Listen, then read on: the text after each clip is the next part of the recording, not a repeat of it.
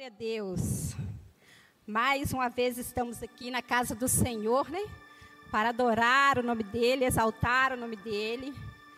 Só Ele é digno da nossa adoração, da nossa gratidão. Nós glorificamos o nome dEle porque até aqui Ele tem nos ajudado, né? A palavra do Senhor disse que as, as misericórdias do Senhor se renovam todas as manhãs sobre as nossas vidas. As misericórdias do Senhor. E elas são a causa de não sermos consumidos. Glória a Jesus. Amém. Amém. Glória a Deus. Terça-feira passada nós falamos sobre a armadura de Deus.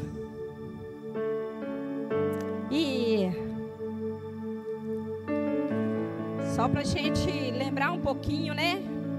Falamos sobre Efésios 6, como estar revestidos da coraça da justiça, como estar revestido, né, com a armadura de Deus, como se preparar para a guerra, porque nós estamos, desde que nascemos, estamos no campo de batalha, né?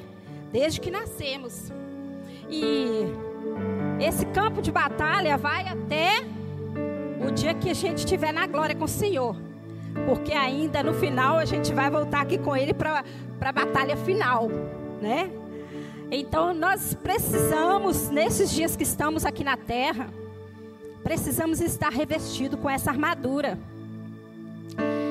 E nós estamos vendo acontecer, né, no, no nosso nossos dias. Para ser mais exata, né? Começou a partir de sábado. A guerra lá em Israel, né? E nós estamos vendo como aquele povo está sendo atacado e como eles estavam despreparados. Eles não estavam esperando o inimigo chegar do jeito que chegou. Porque eles estavam acostumados com o inimigo entrar só pela porta dos fundos. Então, pela porta dos fundos, eles mantinham a guarda. Só que o inimigo chegou pela porta da frente. E aí eles não estavam preparados para esse momento. E aí acontece o que nós estamos vendo. Quantas mortes Quantas vidas, quantas famílias se perderam? Quantas famílias estão se perdendo? E, e nesse momento, sentado como vocês estão mesmo, eu gostaria de convidar vocês a fechar os olhos, curvar sua cabeça e nós orarmos a Deus em favor de Israel.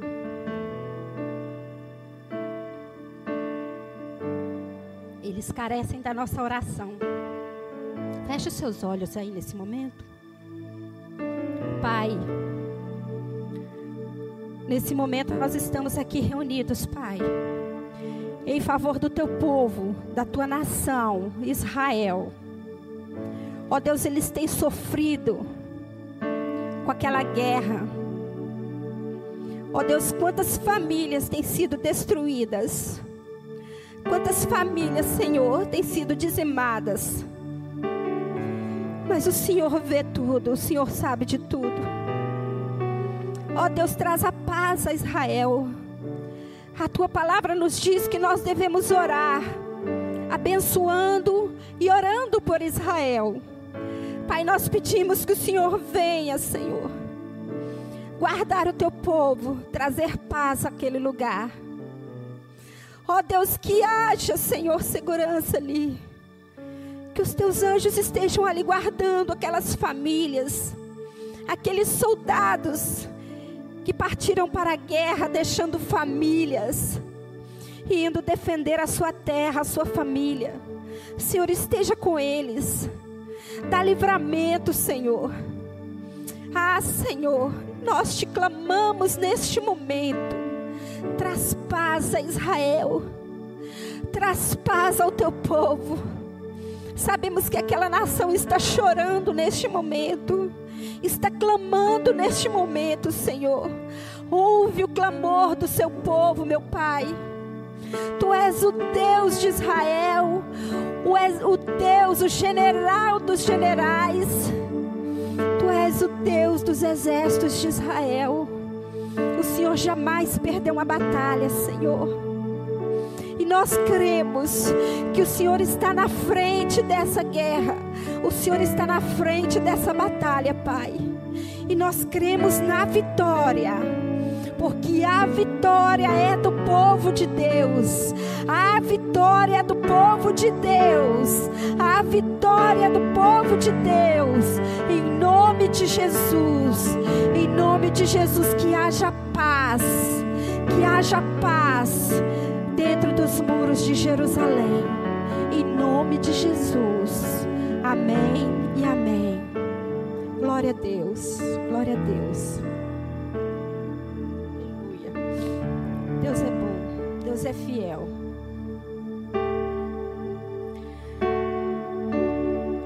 Nós vamos dar continuidade à nossa, né, a palavra de terça-feira passada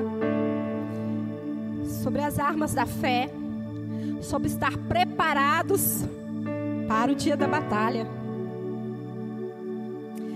É, abram comigo as suas Bíblias em 2 Samuel 2 Samuel, capítulo 11, versículo 1. 2 Samuel,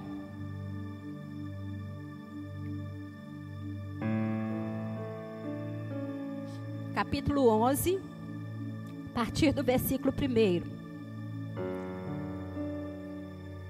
A minha versão acho que é um pouco diferente dessa. Eu vou ler aqui com vocês. Decorrido um ano, no tempo em que os reis costumam sair para a guerra, Davi enviou Joabe, seus oficiais e todo Israel. Eles destruíram os filhos de Amon e sitiaram a cidade de Rabá. Mas Davi ficou em Jerusalém. Uma tarde, Davi se levantou do seu leito e andava passeando no terraço do palácio real. Da, dali viu uma mulher que estava tomando banho. Ela era muito bonita. Davi mandou perguntar quem era. Disseram-lhe: É Batisseba, filha de Eliã e mulher de Urias, o Eteu. Então Davi mandou mensageiros que a trouxessem. Ela veio e ele se deitou com ela. Ora, Batseba tinha acabado de se purificar da sua impureza da menstruação. Depois ela voltou para casa. A mulher concebeu e mandou dizer a Davi: Estou grávida.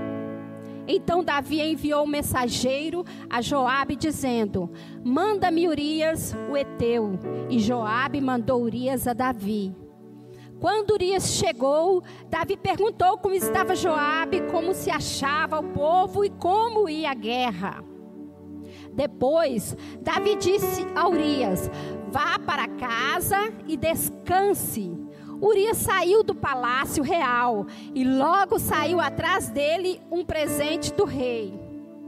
Porém, Urias dormiu junto ao portão do palácio, com todos os servos do seu senhor, e não foi para a sua casa. Relataram isso a Davi, dizendo: Urias não foi para casa. Então Davi disse a Urias: Você não vem de uma viagem? Por que não foi para casa? Urias respondeu: a arca, Israel e Judá ficam em tendas. Joabe, meu senhor, e os servos do meu senhor estão acampados ao ar livre. Como poderia eu ir para casa, comer e beber e me deitar com minha mulher? Juro pela vida do rei que não faria tal coisa. Então Davi disse a Urias: Fique aqui ainda hoje Amanhã eu o mandarei de volta. E Urias ficou em Jerusalém aquele dia e o seguinte. Davi o convidou para comer e beber com ele. E o embebedou. À tarde, Urias saiu e foi deitar-se no seu leito, na companhia dos seus servos, dos servos de seu senhor. Ele não foi para casa. Pela manhã, Davi escreveu uma carta a Joabe e a mandou por Urias. Na carta escreveu o seguinte: Ponham Urias na linha de frente, onde o combate for mais intenso. Depois, deixem-no sozinho para que seja ferido e morra. Tendo sitiado a cidade, Joabe pôs Urias no lugar onde sabia que estavam homens valentes. Os homens da cidade saíram e lutaram contra Joabe alguns oficiais de Davi foram mortos e morreu também Urias, o Eteu. Então Joabe enviou notícias a Davi, informando tudo o que havia acontecido na batalha. Deu ordem ao mensageiro dizendo: Quando você terminar de contar ao rei os acontecimentos desta batalha, é possível que ele fique indignado e pergunte: por que vocês chegaram assim tão perto da cidade para lutar? Não sabiam que eles iriam atirar da muralha? Quem matou Abimeleque, filho de Jerubezete, não foi uma mulher que do alto da muralha lançou sobre ele uma pedra de moinho e o matou em Tebas, em Tebes? Por que vocês chegaram tão perto da muralha? Então você dirá: também morreu o seu servo Urias, o Eteu. Só até aí. É muito longo esse, esse trecho, mas eu quis ler até aí para a gente entender mais ou menos o que estava acontecendo aqui.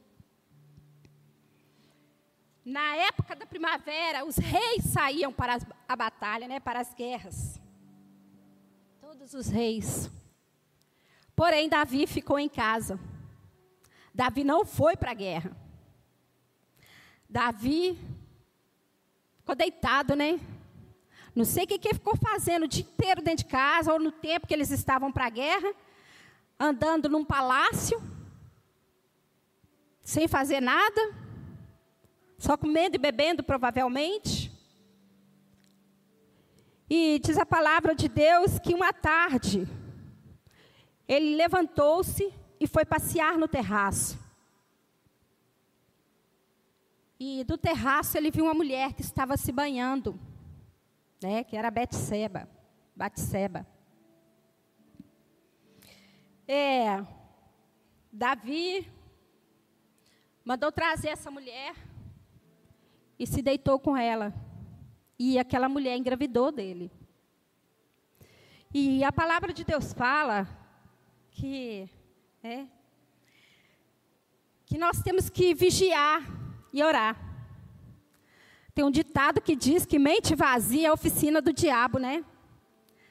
Quando a gente está sem nada para fazer, quando a gente está na caixinha do nada, a mente fica vazia. Às vezes você está lá sentado na frente da televisão, muda, muda de canal e não sabe onde colocar. A mente está vazia.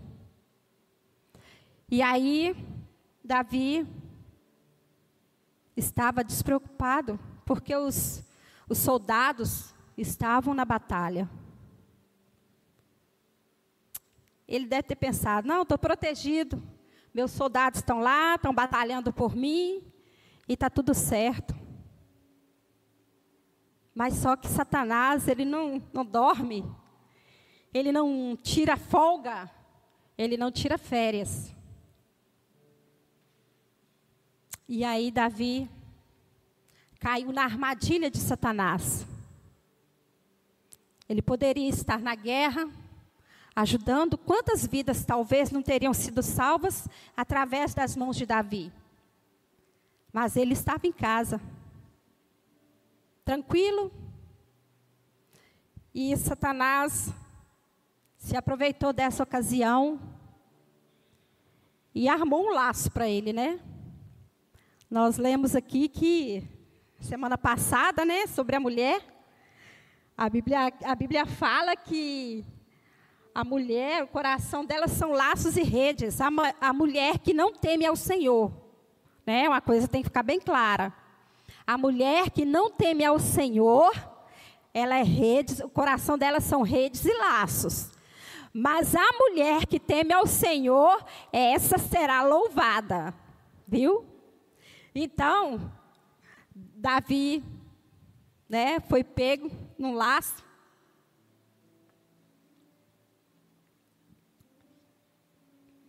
E, e aconteceu tudo o que nós lemos. E o que, que acontece?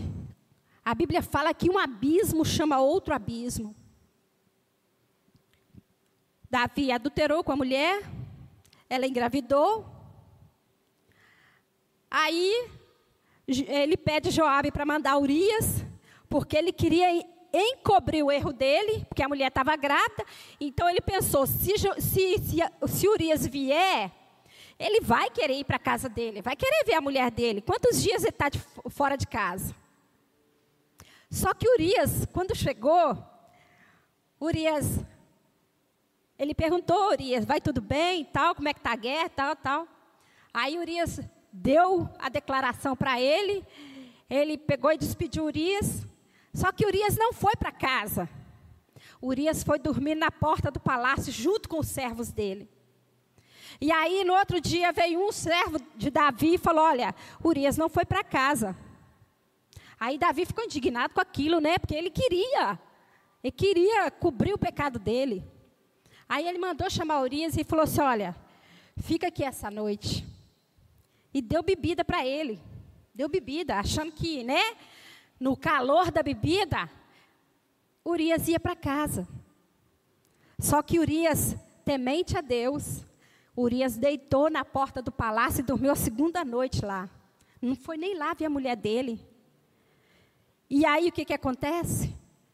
Quando é de manhã, Davi manda chamar Urias, escreve uma carta a Joabe e fala: Joabe, coloca Urias na frente da batalha, para que ele seja atingido e morra. Olha só. E aí, Urias foi o próprio que levou a carta para Joabe. Levou a sentença dele para Joabe. Muito triste, né? E quando Davi ficou sabendo que Urias era morto, aí Davi mandou chamar Batseba, mandou trazer ela para casa. E ficou com ela, né? E a Bíblia fala que naquele mesmo dia, o profeta Natan chega para ele e conta para ele uma história. Conta para ele que havia um homem rico e um pobre. O homem rico tinha uma, o homem rico tinha muitos, muitas ovelhas, né, uma propriedade enorme, e chegou uma visita na casa dele, e ele não queria matar uma das ovelhas, um do, né, dos animais dele, para dar para esse visitante. Ele foi na casa do pobre, que tinha uma ovelhinha, e matou essa ovelhinha e deu para o visitante. Davi ficou enfurecido com essa, com essa história e falou: manda matar esse sujeito. Aí Natan falou assim: pois é, esse sujeito é você. você Deus, Deus manda te dizer que você tinha tudo, todas as mulheres que você quisesse. E se isso fosse pouco, Deus te daria muito mais. Hoje em dia é difícil dar conta de uma, né? Imagina um harém com não sei quantas mulheres. E ele foi escolher logo a mulher que era casada. Aí o que, que acontece? Aí ele foi chorar, pediu, Senhor, misericórdia, Senhor, me perdoa, me perdoa, eu pequei. E Deus é tão grandioso que Deus ouviu a oração de Davi. E Deus falou com ele: Olha, seu pecado foi perdoado.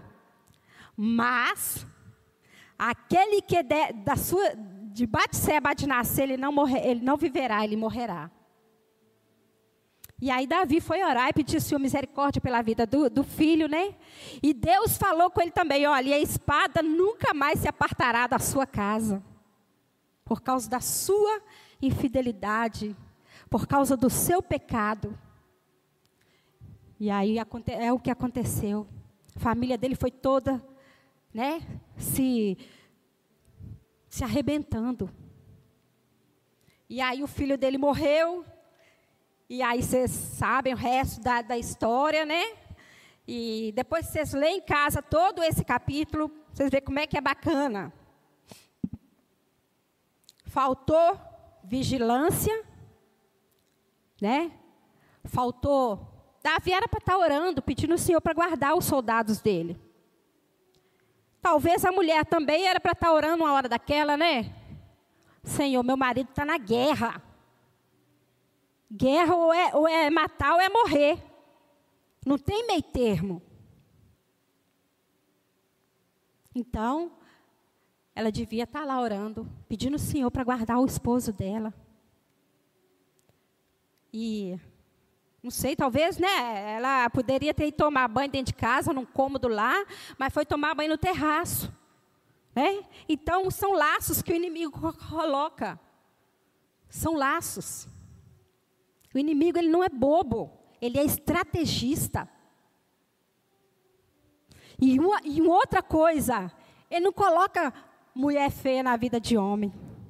Não coloca. Às vezes até coloca, mas o homem está tão cego que ele enxerga a mulher bonita. É ou não é? E a mulher da mesma forma. Às vezes é um homem feio, mas se não tiver o temor do Senhor, ela olha e fala: Meu Deus, que coisa linda.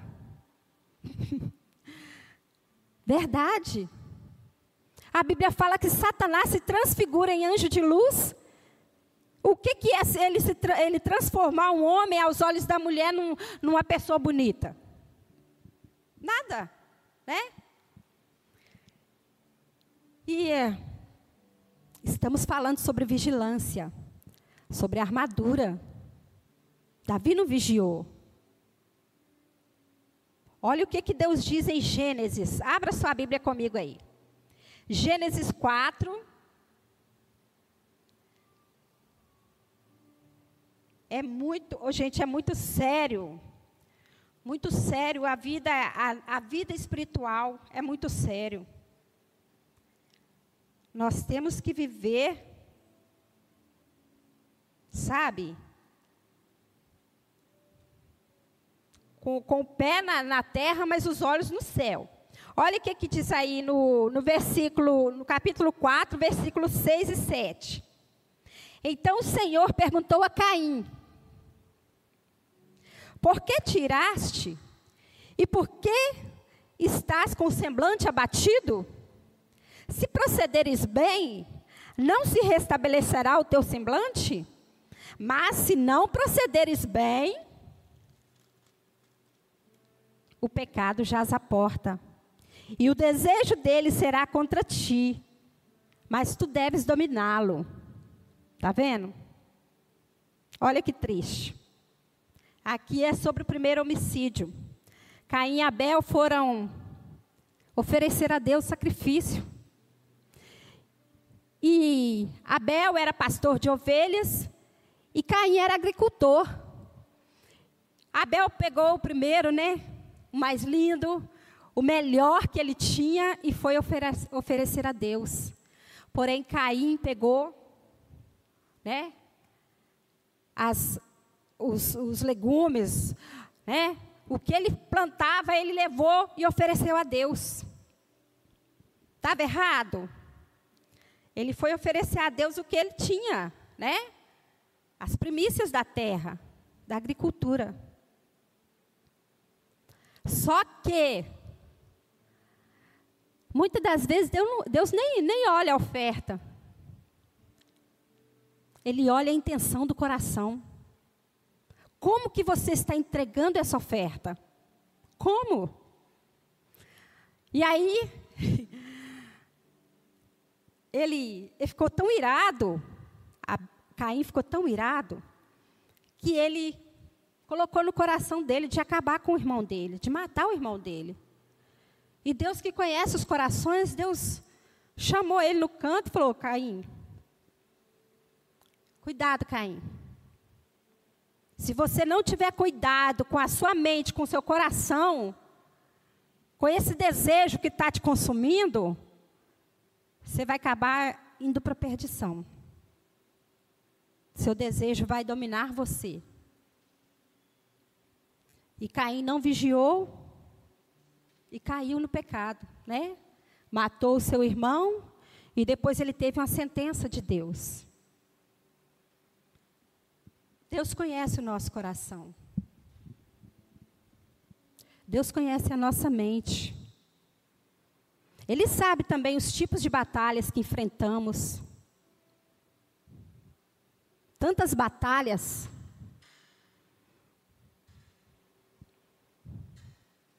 Gálatas 5,16, não precisa de abrir a Bíblia, não. Fala sobre as obras da carne. E Gálatas 5,22 fala sobre as obras do Espírito. E muitas das vezes nós damos mais ênfase, mais importância às obras da carne. Não vigiamos. E a Bíblia fala que é do coração, ou da nossa mente, é que procede os adultérios, procede os maus pensamentos, né? Procede os assassinatos. Toda maldade ruim do homem, no homem procede do coração e da mente. Por isso que Deus fala: Filho meu, dá-me o teu coração. Quando nós entregamos o nosso coração e a nossa mente para que sejam guiados, dirigidos pelo Espírito Santo, nós somos vencedores. Mas se a gente der brecha, o inimigo ele entra e faz uma bagunça, né? Gálatas 5 e 22 fala sobre o fruto do Espírito. Por que, que é tão mais difícil a gente ter o fruto do Espírito na nossa vida do que o fruto da carne? Nós somos tão tentados, né? Nós somos tão é, é, levados pela, pela carne, né? Nós somos tão levados, somos tão ruins, que a gente, né, uma buzinada que você leva na, na, no trânsito, você já fica com raiva, você fica à vontade de gritar, oh, filho de faraó, né? Filho de faraó com Jezabel, pelo amor de Deus. a gente fica irado à toa. A gente ira com os filhos de, de, de dentro de casa. Por qualquer coisinha a gente tá, né? Tiver alguma coisa na mão, gente joga no menino. Já não, não xinga ele, porque se xingar, né? Antigamente ele falava com os meninos, oh, filho da mãe. Estava xingando a minha mãe mesmo. Oi, chamar meus irmãos de filho da mãe, estava xingando meus irmãos, estava xingando a mim mesmo. Entendeu? Então, por quê? O inimigo que coloca essas coisas na, no coração da gente, coisas ruins, coisas que não agradam o Senhor. Gálatas 6, 7, 8. Vamos abrir lá. Gálatas 6,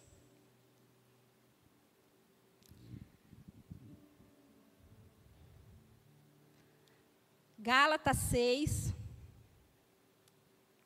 Deixa eu achar Gálatas aqui.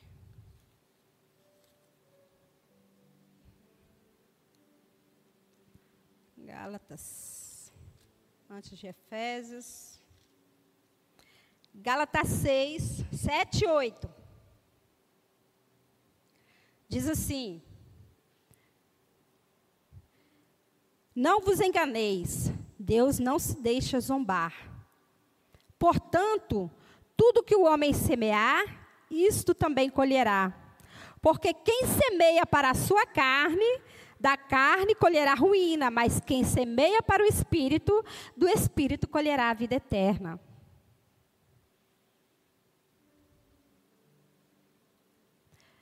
Quando nós semeamos no nosso espírito, quando nós alimentamos o nosso espírito, quando nós vigiamos em todo o tempo. Aí o nosso espírito fica forte, que a gente está alimentando ele com a palavra, com oração, jejum e vigilância. Mas quando nós não vigiamos, quando nós alimentamos os desejos da carne, nós estamos fortalecendo a carne e ela vai dominar sobre o nosso espírito, né?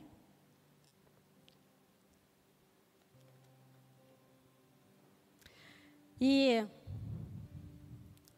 a palavra de Deus fala que aquele que teme ao Senhor foge dessas coisas. Precisamos mesmo estar vigilantes, irmãos. Nós temos visto nos nossos dias quanta coisa mal está acontecendo. Quanta coisa mal está acontecendo. Quanta coisa ruim. Filhos desobedientes. Pais matando filhos.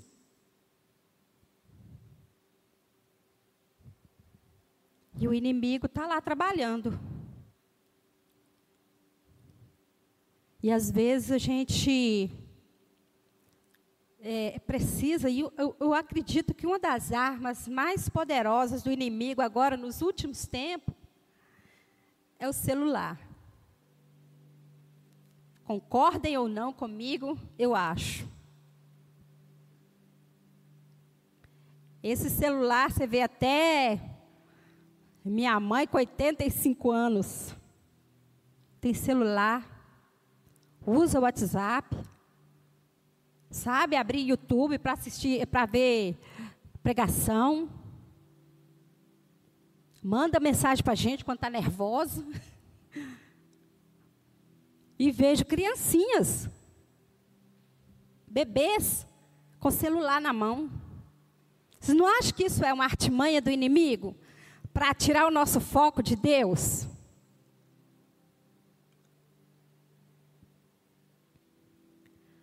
Nossos filhos trazem celular para dentro da igreja.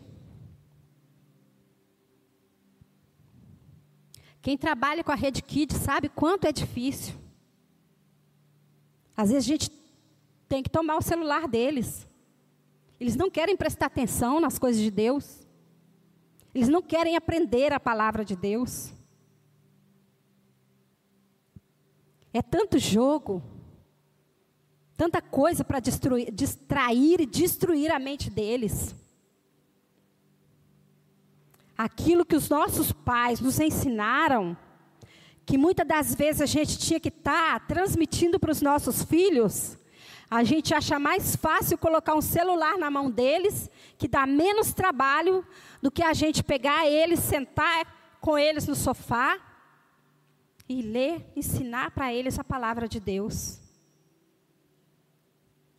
Isso é muito mais difícil para a gente fazer, porque toma o nosso tempo. O celular não, você coloca na mão do menino e fica ali, ó. Às vezes não sai nem para comer. Não chora nem querendo uma madeira. Entendeu? Nós precisamos ter cuidado com isso. Precisamos estar vigilantes com a nossa casa.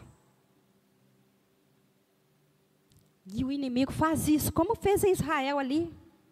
Estava entrando pelos cantinhos. Estava comendo pelas beiradas. Estava tudo tranquilo. De repente chegou e bum. E às vezes a gente está preocupado com a nossa porta dos fundos. E a porta da frente. Né? Não, tá tranquilo, tá lá no quarto, né? Brincando de joguinho, tá lá no quarto vendo desenho. E a sua porta de frente está reganhada aqui, ó. E aí o inimigo chega e faz um estrago. Nós temos que ter cuidado com isso. É a nossa família, são nossos filhos. Israel está chorando Imagina se fosse com a gente aqui. Imagina se fosse um ataque que tivesse acontecendo aqui no Brasil. Imagina. Ver seus filhos sendo decapitados. Vendo seus pais, velhinhos, sendo levados como reféns. Como que nós estaríamos agora? Só que a guerra que a gente está falando é muito mais forte do que isso. É muito mais real do que a, a guerra física. Nós estamos vendo o inimigo levar os nossos filhos, estamos vendo o inimigo acabar com a nossa casa, e a gente está lá, ó, perdido no meio da batalha, perdido lá, não sabe para onde vai, não sabe o que, que faz, não sabe como que proceder. Como é que faz jejum de última hora? Você já tem que estar tá fazendo jejum é lá atrás. Você já tem que estar tá revestido com a armadura de Deus é lá atrás. Para quando chegar a hora, aí você está preparado para combater. Você está preparado para enfrentar o inimigo. Isso é muito sério. É muito sério. Vamos nos colocar no lugar de Davi. Olha a tristeza que aconteceu na família dele, porque ele não vigiou. Entendeu? No nosso meio, gente. Aqui dentro da igreja não, né? Não acontece aqui não, né? Só lá fora. Lá fora o pessoal que não conhece a Cristo ainda é que está vivendo por isso, passando por isso. Nós não. Nossos filhos são santos. Nossos filhos estão guardados. Será verdade? É uma realidade muito triste para nós. É. Eu sei que é, assim, é uma palavra meio confrontadora né, para as nossas vidas, mas é necessário. Os dias estão findando. Jesus está voltando. Não vai ter como a gente se preparar no dia ou na hora que ele, né, apontar lá nas nuvens, não vai ter, não vai ter, não vai existir momento, não vai ter tempo da gente preparar. Nós temos que estar preparados agora. Lembra da da parábola das virgens, das dez virgens? As cinco eram prudentes e cinco loucas. Todas eram virgens, todas estavam de branco, vestidas de noiva, todas estavam prontas, esperando o noivo. Mas a Bíblia fala que o noivo tardou. O noivo tardou. E aí elas ficaram cansadas e adormeceram. Aí diz que quando deu meia-noite, alguém gritou: Aí vem o noivo. Saía ao encontro dele. E a Bíblia fala que as que estavam preparadas, elas estavam, todas estavam com lamparinas. Se você vê na história de Israel, as noivas, antigamente, não sei se ainda acontece, elas andavam com, com a lamparina cheia, acesa, e andavam com uma, uma botija, tipo um, um caldeirãozinho, né? Amarradinho assim na cintura, com azeite. Para quando o azeite acabasse, elas tinham mais para poder alimentar o fogo. E o que, que aconteceu?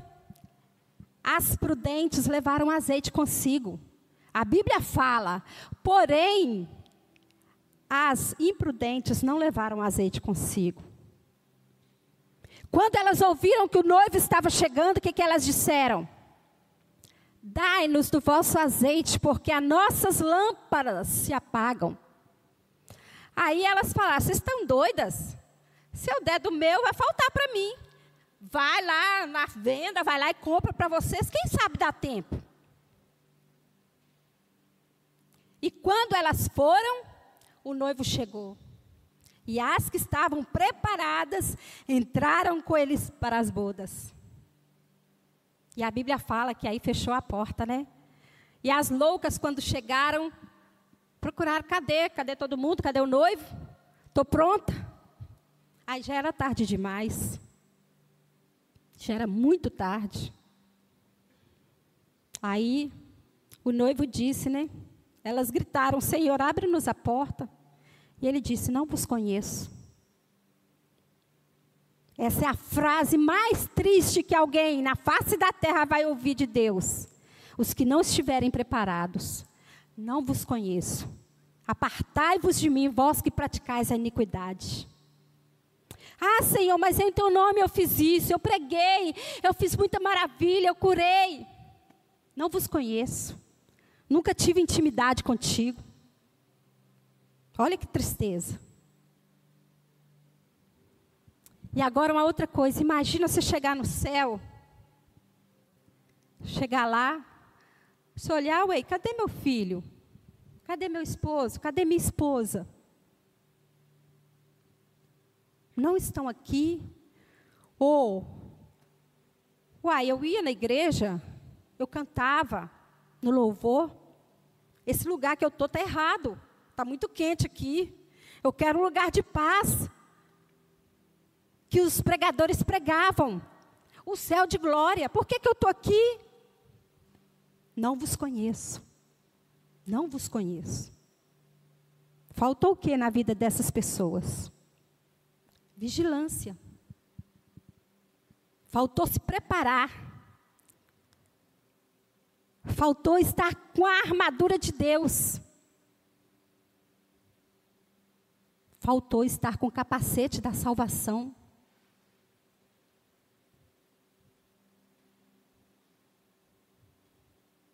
A nossa mente é um campo de batalha. Quem não assistiu a mensagem passada, pega ela lá. Nossa mente é um campo de batalha. Precisamos ter cuidado com a nossa mente. Precisamos ter cuidado por onde nós andamos, né? O que estamos pensando, o que vai dentro do nosso coração. Né? O salmista Davi falou assim: sonda-me, ó Deus, e conhece os meus pensamentos, e vê se há em mim algum caminho mau, e guia-me pelo caminho eterno. Salmo 51. Ele fala sobre isso.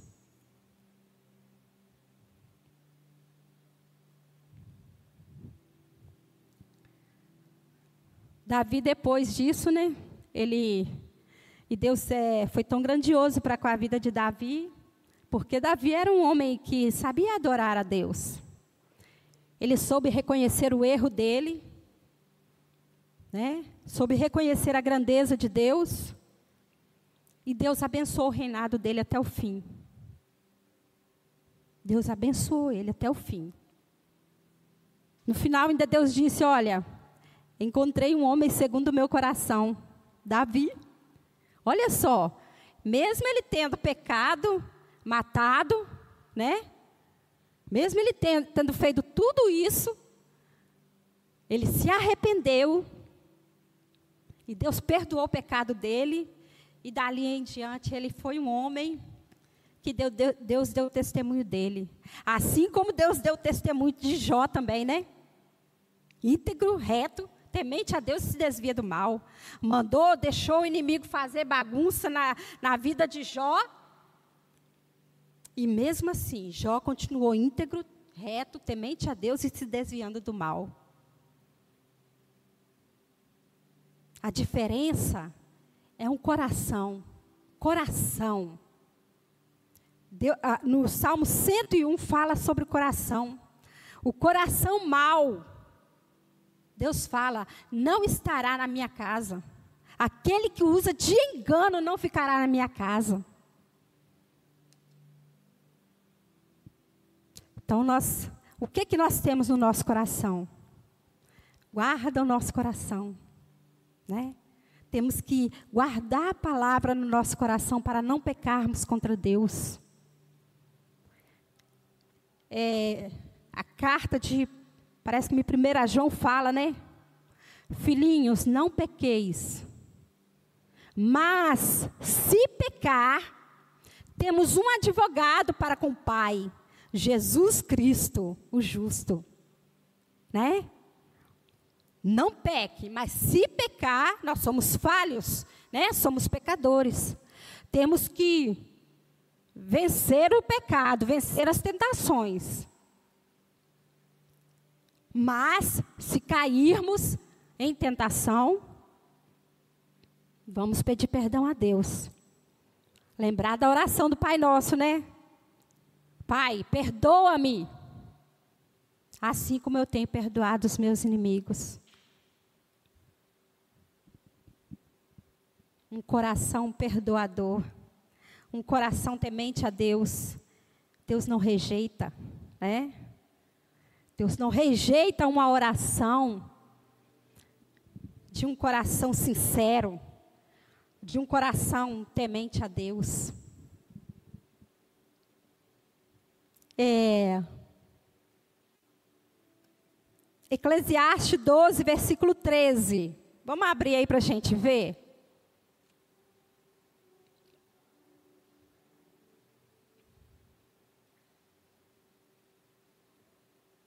Eclesiastes.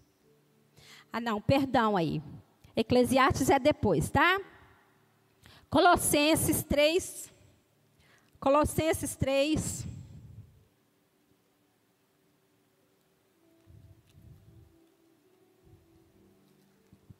Filipenses, Colossenses 3. Olha só que, que palavra forte.